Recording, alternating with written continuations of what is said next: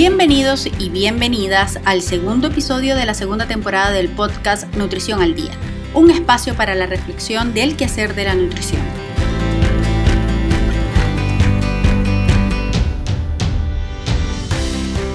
Este podcast es una iniciativa de la Escuela de Nutrición y Dietética de la Universidad Bernardo Higgins, desarrollado junto con la Dirección General de Educación No Presencial y el Centro de Innovación Tecnológica para el Aprendizaje, CINTA.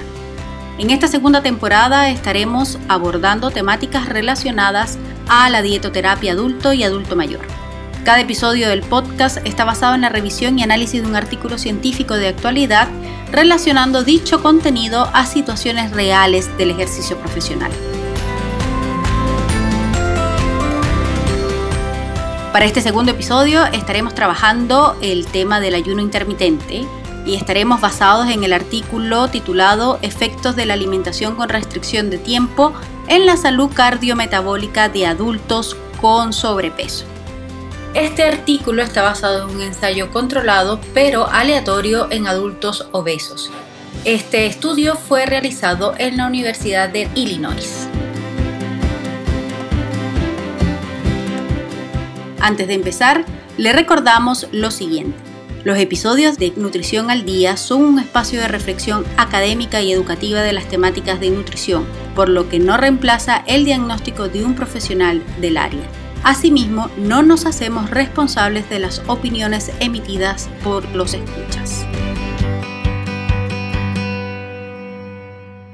¿Qué ocurriría en un paciente que no se alimenta correctamente y practica el ayuno intermitente?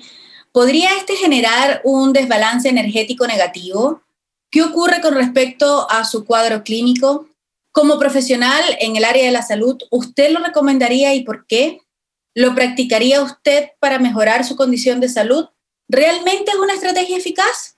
Estas son algunas de las preguntas que estaremos respondiendo el día de hoy en este segundo episodio del podcast Nutrición al Día, en donde estaremos conversando sobre el ayuno intermitente como una estrategia para tratar estas patologías eh, como la dislipidemia, la resistencia a la insulina, la diabetes, entre otras afecciones relacionadas al sobrepeso. Nos acompañan nuevamente los profesores Constanza Riveros y Raúl Piñuñuri. Bienvenidos nuevamente a este segundo episodio de nuestro podcast Nutrición al Día. Y quiero comenzar haciéndoles una pregunta. ¿Qué es el ayuno intermitente? ¿Qué significa esto de ayuno intermitente? ¿Es un método? ¿Es una manera de alimentarse? ¿Es una dieta? ¿Qué es? ¿Por qué se está utilizando tanto ahora el ayuno intermitente?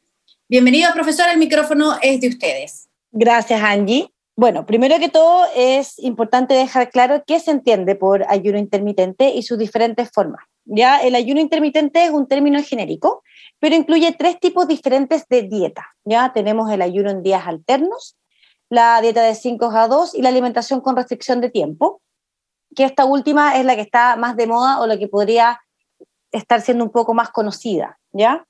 El ayuno en días alternos implica un día de ayuno, es decir, un día en que la persona come muy poquitas calorías al día, estamos hablando de 800 calorías máximo en total, versus un día libre, ¿ya? O un día, entre comillas, como de fiesta. La persona alterna su día de ayuno versus eh, su día de fiesta.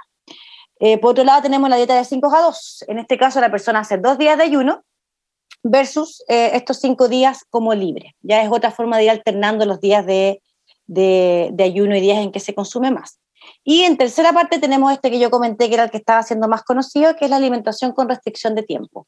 Esta considera eh, hacer ayunos por horas durante el día. Es decir, en mis 24 horas yo voy a tener ventanas de alimentación y ventanas que voy a tener de ayuno. La cantidad de horas de ayuno o de eh, alimentación son las que pueden ir variando en diferentes formatos. Por ejemplo, podemos tener un día con 18 horas de ayuno y seis horas en las que nos estemos alimentando. Y así esto se puede ir modificando eh, según el tipo específico de, de, ventana que yo haya escogido. La gracia de esto es que en las horas de alimentación el paciente no es necesario que esté contando las calorías que vaya a comer. Es importante que limite sus horas de alimentación en forma muy específica, solamente coma en esas horas y el resto se dedique solamente a tomar líquidos que no, que no aporten calorías, por ejemplo, eh, té, agua de hierba, café, sin endulzar, etc. ¿ya? La ventaja que nos da esto es que en las horas de alimentación, si bien pueden ser muy poquitas, a lo mejor seis horas al día, ocho horas al día, lo que no es mucho, eh, dado nuestros patrones de alimentación habituales, pero le da la libertad a la persona de eh, poder consumir lo que quiere, no estar tener o, tener que estar como estresado por contabilizar lo que, lo que el paciente come. Profesora Constanza, entonces acá, eh, por ejemplo, en el, en el día de ayuno, según lo que usted está comentando, en, la primera, en el primer patrón, porque se entiende que es como un método de alimentación, ¿cierto? Es más que una dieta, es un método, una, manera de comer diferente. Eh, bien, en este, por ejemplo, en este día de, en la primera opción del día de ayuno, con, donde la persona puede consumir máximo 800 calorías, es decir, es un ayuno donde la persona puede comer, no es un ayuno donde la persona no puede ingerir nada. Claro, no es un ayuno de agua y nada más.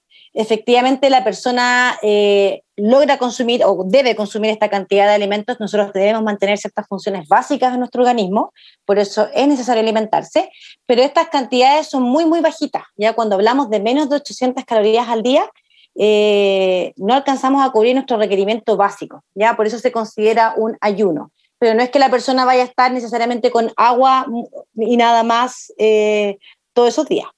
Ahí para complementar un poco lo, lo, que ocurre es que eh, en general como que la concepción del ayuno es no ingerir nada más que agua, pero para mejorar un poco la adherencia a este tipo de dietas es que se permite como una dieta muy baja en calorías, que es como lo que mencionaba la profesora Constanza, de menos de 800 kilocalorías, habitualmente como 500 calorías, y que con eso no se cubre el metabolismo basal y que por lo tanto permite que el paciente extienda por más tiempo este, tipo de, este patrón de alimentación. Por eso que se permite como comer dentro del ayuno, pero es tan poco que igual eh, se genera un cambio metabólico. Claro, igual logra cumplir sus efectos en el fondo, a nivel del organismo. ¿Y qué, fe y qué cambios metabólicos se dan, profesor Raúl? Eh, mira, Angie, en relación a lo que indica la, evidencia, acá con el, el, ayuno intermitente es bien complejo en verdad e, evaluarlo, por lo que mencionaba Constanza, o sea, tenemos varios tipos de ayuno intermitente, porque eso es un patrón de alimentación donde hay subtipos, o sea, tenemos el método 5-2, el ayuno en días alternos, la restricción por tiempo de comida, etc. Entonces, los efectos van a depender de cuál sea el, método que se está utilizando, independiente que se pueden ir generalizando, pero eh, todavía no existe un volumen de evidencia tan grande como para poder generalizarlo tanto. ¿Ya? En ese sentido, por ejemplo, en, el ayuno en días alternos y en la dieta 5-2, se ha visto que, mm, que, en estudios en humanos la evidencia indica que ah, eh, puede disminuir en cuanto al peso más o menos en seis meses una, una disminución del peso del 5 al 7% aproximadamente. Eso con esos dos tipos de ayuno. Por otra parte, también en el ayuno en días alternos se ha visto que tiene algunos efectos a nivel de la salud cardiometabólica como por ejemplo, no sé, restricción, o sea, disminución de la, de la presión arterial, disminución de los niveles de colesterol LDL, triglicéridos, insulina en ayuna, mejora los marcadores de resistencia a la insulina, ya eh, disminuye la inflamación y el estrés oxidativo. Pero eh, en ese sentido también es, es importante que dentro de lo que nos indica nosotros la evidencia, analizar durante cuánto tiempo estuvieron sometidos a, este tipo de, patrón de alimentación, porque en general los tiempos a los cuales eh, se realizan los estudios son bastante, no son tan largos, ya como para poder extrapolar estas conclusiones a, no sé, estar dos años con este tipo de alimentación, ¿ya? Eh, por otra parte, también se ha visto que hay algunos, eh, hay algunos estudios con dieta de ayuno 5-2 que también muestran buenos resultados en relación a la pérdida de peso y algunos parámetros de enfermedades metabólicas. Ya, eh, sin embargo, todavía se requieren más estudios porque, como les mencionaba, o sea, no podemos generalizar de que los resultados que, por ejemplo, se obtienen en un ayuno tipo 5-2 sean necesariamente extrapolables a una dieta por restricción de tiempo de comida. Incluso por restricción de tiempo de comida, no necesariamente los resultados que se obtienen, no sé, con una ventana de alimentación de cuatro horas van a ser los mismos con una ventana de alimentación de ocho horas. Entonces, eh, la evidencia todavía, si bien se muestra posiblemente beneficiosa, todavía no es lo suficientemente consistente como para poder concluir algo eh, que sea más concluyente, valga la redundancia. Es decir, que podríamos estar ante un paciente, por ejemplo, con eh, resistencia a la insulina y poderle recomendar este tipo de, método de alimentación y que obtenga algún beneficio, por ejemplo, porque hemos estado acostumbrados de que siempre tenemos que comer cada ciertas horas para generar movimiento en el metabolismo y con el ayuno estás más restringido. Entonces, ¿qué pasa con esa contrariedad en cuanto a, patrones de alimentación? ¿Es recomendable, por ejemplo, una persona que sufre de resistencia a insulina? Mira, eh, en la práctica lo, que ocurre es que en general como que desde el punto de vista nutricional el tratamiento de la obesidad en general se enfoca en, restringir la, ingesta calórica, ¿ya? Para generar un balance negativo y que eso eh, tenga una consecuencia a nivel del peso y la salud cardiometabólica y se mejoren esos, esos patrones. ¿Ya? Lo que mencionaba también Constanza al inicio es que eso es algo de que como que constituye una ventaja o, es como seductor de la, del ayuno intermitente porque yo no tengo que hacer una restricción calórica, sino que restringo solamente el tiempo de comida. Pero al menos en Chile eh, no, no, hay un consenso con respecto a recomendar el, el ayuno intermitente en algún tipo de paciente, sino que más bien lo que ocurre es que a la consulta llegan pacientes practicando el ayuno intermitente o queriendo practicar el ayuno intermitente y desde ese punto de vista también por una cuestión ética es mucho mejor que siga este patrón de alimentación bajo una supervisión de un nutricionista que la siga solo porque eventualmente podrían generarse eh, efectos negativos. Exactamente, y sumando un poco lo que dice Raúl, reafirmando la idea, no existen como guías clínicas de manejo o que tengamos como un formato establecido. Me refiero, no existe eh, una recomendación estándar como para decir este paciente tiene resistencia a la insulina, le vamos a dar un formato de ayuno de 18 es a 6. Eso no está establecido, ya por eso el manejo todavía eh, debe ser guiado paciente a paciente y con las características de cada uno, no hay recomendaciones generales eh, aún, ¿ya? Por, por, lo menos acá en Chile nos falta mucho para eso. Ya, entonces la, la idea es tratar de analizar todo el contexto del paciente y darle el apoyo en caso de que estén eh, practicando este método. ¿Están llegando muchos pacientes practicando este método sin supervisión médica? Sí, yo creo que la ventaja y la desventaja que tenemos acá con las redes sociales es que un poco se puede eh, tergiversar la información y muchos pacientes pueden creer que esto es cierta panacea eh, para bajar de peso rápidamente o mejorar ciertos parámetros entonces, como en todo en la vida de la alimentación, hay muchos pacientes que se guían por recomendaciones que ven en redes sociales, eh, que ven información en Google sin mucha base científica. Entonces, no te podría decir si se ha masificado eh, tan, tan, eh, de forma tan importante, pero sí tenemos pacientes que se guían por recomendaciones no de un profesional de la nutrición, que es lo grave. sigue siendo bastante grave esta no consulta a un profesional. Exactamente. Y con respecto a los beneficios de la alimentación con restricción de tiempo, esta que es con ventanas de alimentación más cortas y con tiempos de ayunos más largos, ¿cuáles son los beneficios con este tipo de alimentación? Mira, en cuanto a la alimentación con restricción de tiempo, se ha estudiado mucho menos extensamente y hay pocos estudios en humanos. Ya hay estudios más en, en modelo animal. Hay pocos estudios, hay alrededor de seis en humanos y de estos solo tres eh, evaluaron los efectos en la pérdida de peso. En cuanto a los resultados de, estos tres estudios, efectivamente mostraron baja de peso en, los sujetos estudiados y ellos demostraron además una menor ingesta calórica. Pero cabe destacar que estas situaciones son controladas y que estos sujetos en el fondo cumplieron el ayuno en forma muy, muy estricta.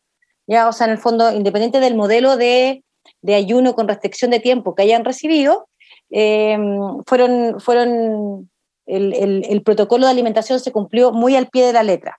Entonces faltaría un poco más eh, poder evaluar qué pasa esto en un tiempo más largo eh, y en otro tipo de sujetos. Ya también evaluar en diferentes condiciones de salud de los pacientes que yo someto al estudio. Ya de estos tres estudios había uno que era en pacientes obesos y los otros en sujetos normopesos. ¿Ya? Eso también eso puede variar en, los resultados. pero falta, falta más estudio y falta más literatura para poder hacer recomendaciones al respecto. Bien, profesor Raúl, ¿su opinión al respecto?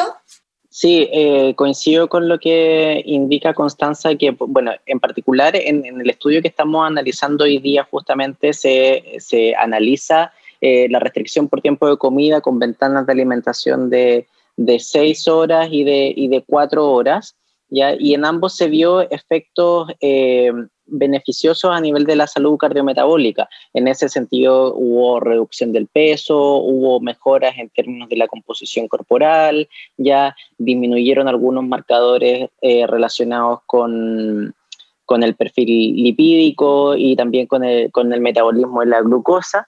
Y también eh, se redujo algunos marcadores relacionados con el estrés oxidativo, no así con la, con la inflamación pero eh, también hubo algunos eh, efectos adversos asociados a esto, ya que si bien no son efectos adversos graves, eh, igual es importante tenerlos considerados porque en el momento en que un paciente se someta o, quiera realizar este tipo de alimentación son importantes de considerar. Dentro de ellos, por ejemplo, están las náuseas, está también el estreñimiento, el dolor de cabeza, la fatiga, la sequedad a nivel bucal, ya que es uno de los que se mantuvo durante mayor cantidad de tiempo. En particular, el estudio que, que estamos analizando acá se llevó a cabo durante un, tiempo bastante breve. Entonces, también los resultados de este estudio no necesariamente eh, van a ser extrapolables a un estudio, de, o sea, a, la aplicación de este tipo de dieta durante una mayor cantidad de tiempo. Por lo mismo, se requiere estudios que sean de, un seguimiento más, más extenso.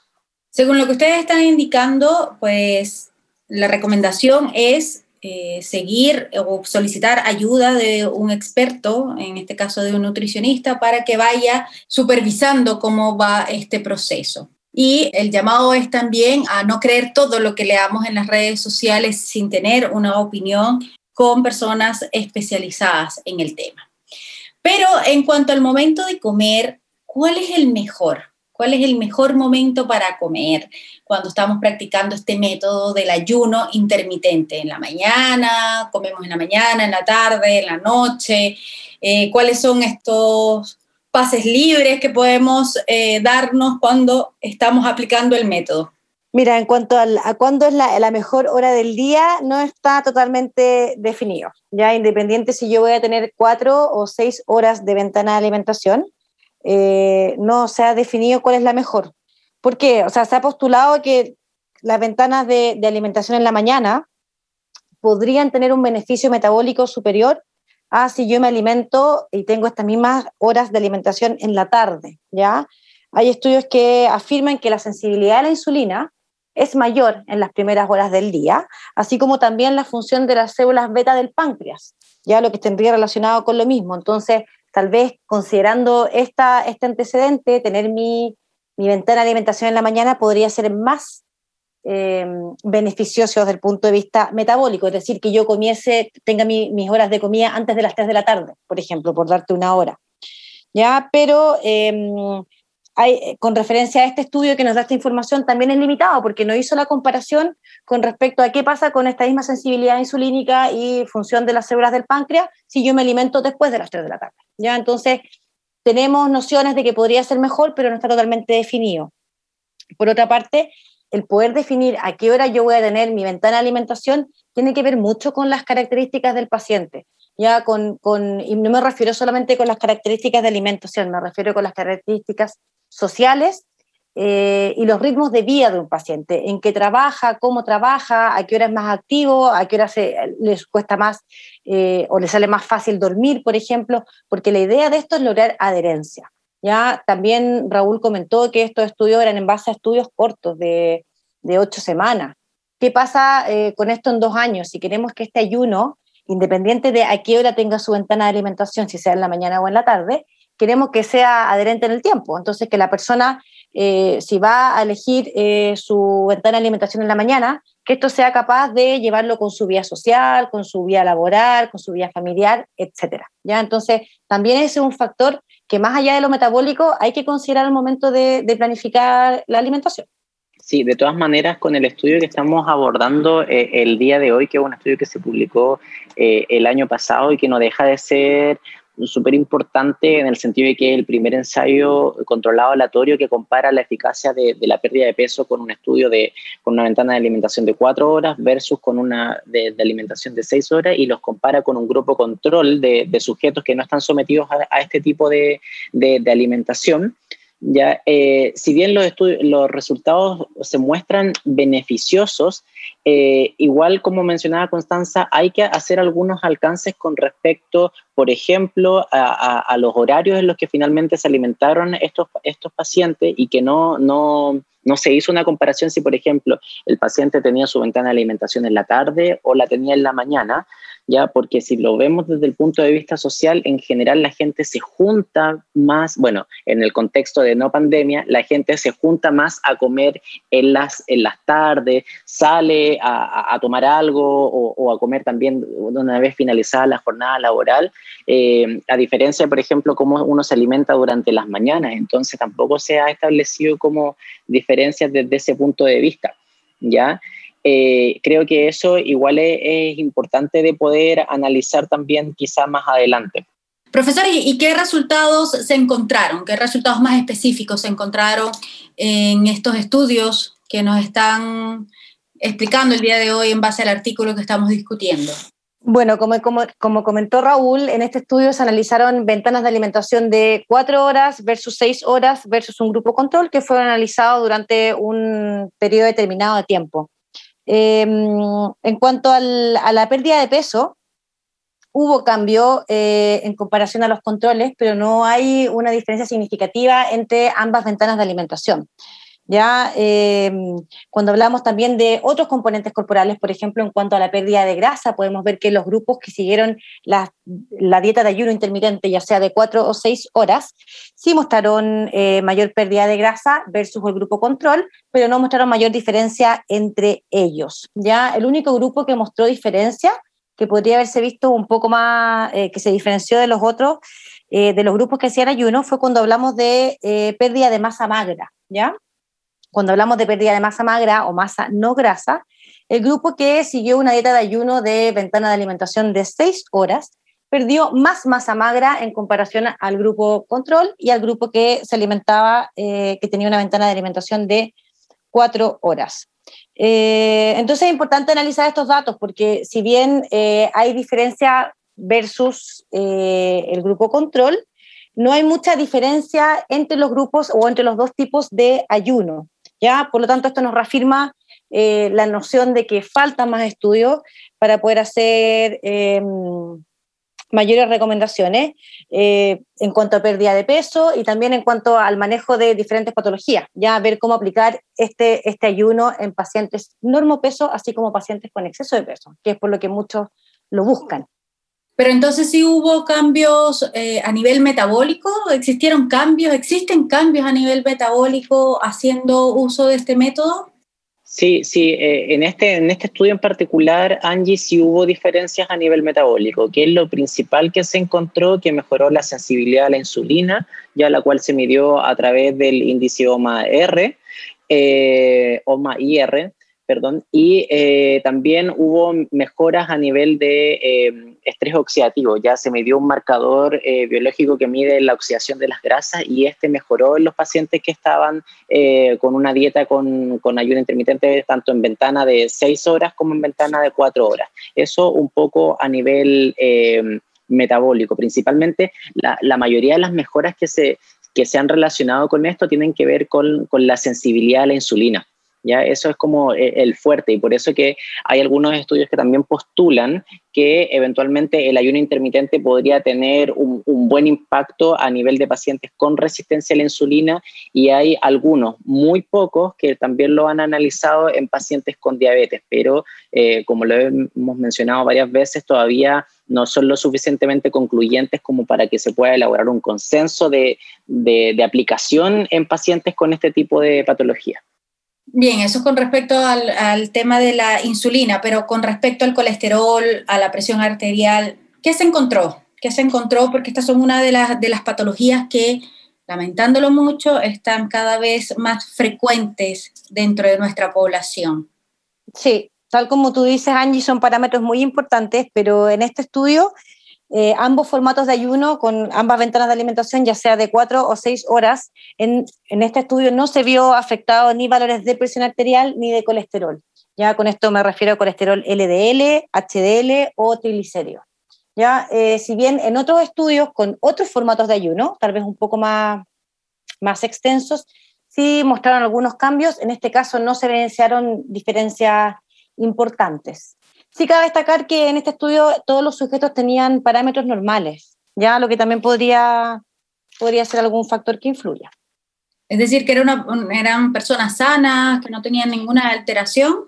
En cuanto a sus valores de lípidos sanguíneos, estaban normales. Entonces, acá podemos decir que aunque están con estos valores estables, eh, en una persona con los valores no estables podría funcionar, ¿o no?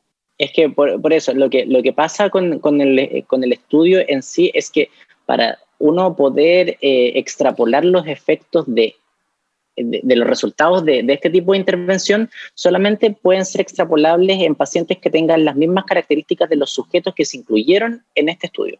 Entonces, desde ese punto de vista, en, este estudio incluyeron a sujetos que eh, principalmente tenían obesidad. Por lo tanto, si bien hay mejoras, por ejemplo, a nivel del metabolismo de la glucosa, la resistencia a la insulina, etcétera, los resultados no necesariamente van a ser extrapolables, por ejemplo, a un paciente que, eh, que haya tenido eh, diabetes o que tenga, por ejemplo, dislipidemia, etcétera. ¿ya? Entonces, por eso que igual toda la información que, se entrega hay que tomarla con, ciertos resguardos, ¿ya? Y, ver que la aplicación siempre va a estar relacionada con cuál fue el tipo de sujeto que realmente se estudió en ese, en ese estudio, que la muestra sea representativa, que el tiempo de seguimiento haya sido adecuado para poder eh, indicar que el tiempo de la dieta sea más o menos ese también. Ya, nos queda súper clara esa explicación. Tenemos que entender o tratar de hacer un cuadro comparativo dentro de lo que nos está entregando la evidencia eh, científica y lo que nos está llegando o lo que les llega a ustedes en la consulta. ¿Y qué pasa con este estrés oxidativo que ustedes han estado conversando o lo han mencionado durante toda la discusión? ¿Qué significa esto del estrés oxidativo? Eh, mira, Angie, en realidad a lo que nos referimos con estrés oxidativo es que en general los, sujetos que tienen, por ejemplo, patologías como obesidad y enfermedades crónicas no transmisibles tienden a tener un estado de, oxidación dentro de, las moléculas que, circulan a través del organismo. ¿ya? Y este estado con mayor oxidación o prooxidativo, que es como se le eh, denomina habitualmente, eh, está relacionado con, mayor eh, alteraciones a nivel metabólico, ya oxidación, por ejemplo, de, los lípidos plasmáticos que posteriormente se, acoplan, ¿cierto?, a, los vasos sanguíneos, generando, por ejemplo, placas de ateroma, etcétera. El mecanismo es un poco más complejo, pero estoy tratando de decirlo con palabras sencillas, ¿ya? Pero en este caso, con este tipo de dieta, con restricción de, tiempo de comida a 4 y 6 horas, se midió un marcador de, estrés oxidativo, ya que está relacionado también con las grasas, ¿ya? Eh, y en ambos casos se, vio efectos favorecedores, es decir, disminuyó el estrés oxidativo, que es algo que habitualmente nosotros lo relacionamos eh, como, como, un factor eh, negativo en la salud de las personas. Sí, y agregando un poco a lo que comenta Raúl, eh, si bien eh, esta forma de ayuno que fue analizada en este estudio, ¿cierto? Por, con restricción con ventanas de alimentación, a lo mejor tiene poco efecto sobre la inflamación como tal. Eh, sí tiene estos efectos sobre el estrés oxidativo y a lo que nosotros nos importa es que sabemos que el estrés oxidativo es un escenario importante en el desarrollo de las enfermedades crónicas no transmisibles, que son tan, de tanta prevalencia hoy en día. Entonces, probablemente esta disminución del estrés oxidativo, que es lo que acaba de mencionar Raúl anteriormente, es lo que está relacionado con la mejora en la resistencia a la insulina, porque habría algún vínculo en, esta generación de estrés, en esta mayor estrés, estrés oxidativo, perdón, que alteraría la señalización de la insulina, que para nosotros es clave en el metabolismo. Entonces, al poder disminuir esta situación de estrés, mejoraría de forma secundaria la sensibilidad insulínica. Ese podría ser uno de los mecanismos eh, que son tan importantes para nosotros hoy en día. Profesores, hemos escuchado todas sus intervenciones y está claro que en estos estudios eh, hay pacientes controlados con ciertas características y con ciertas patologías bien definidas. Pero eh, posiblemente quienes nos estén escuchando se están haciendo esta pregunta. ¿Quién no puede hacer este tipo de ayuno? En sus diversas opciones, ¿no? El del más restrictivo, el menos restrictivo.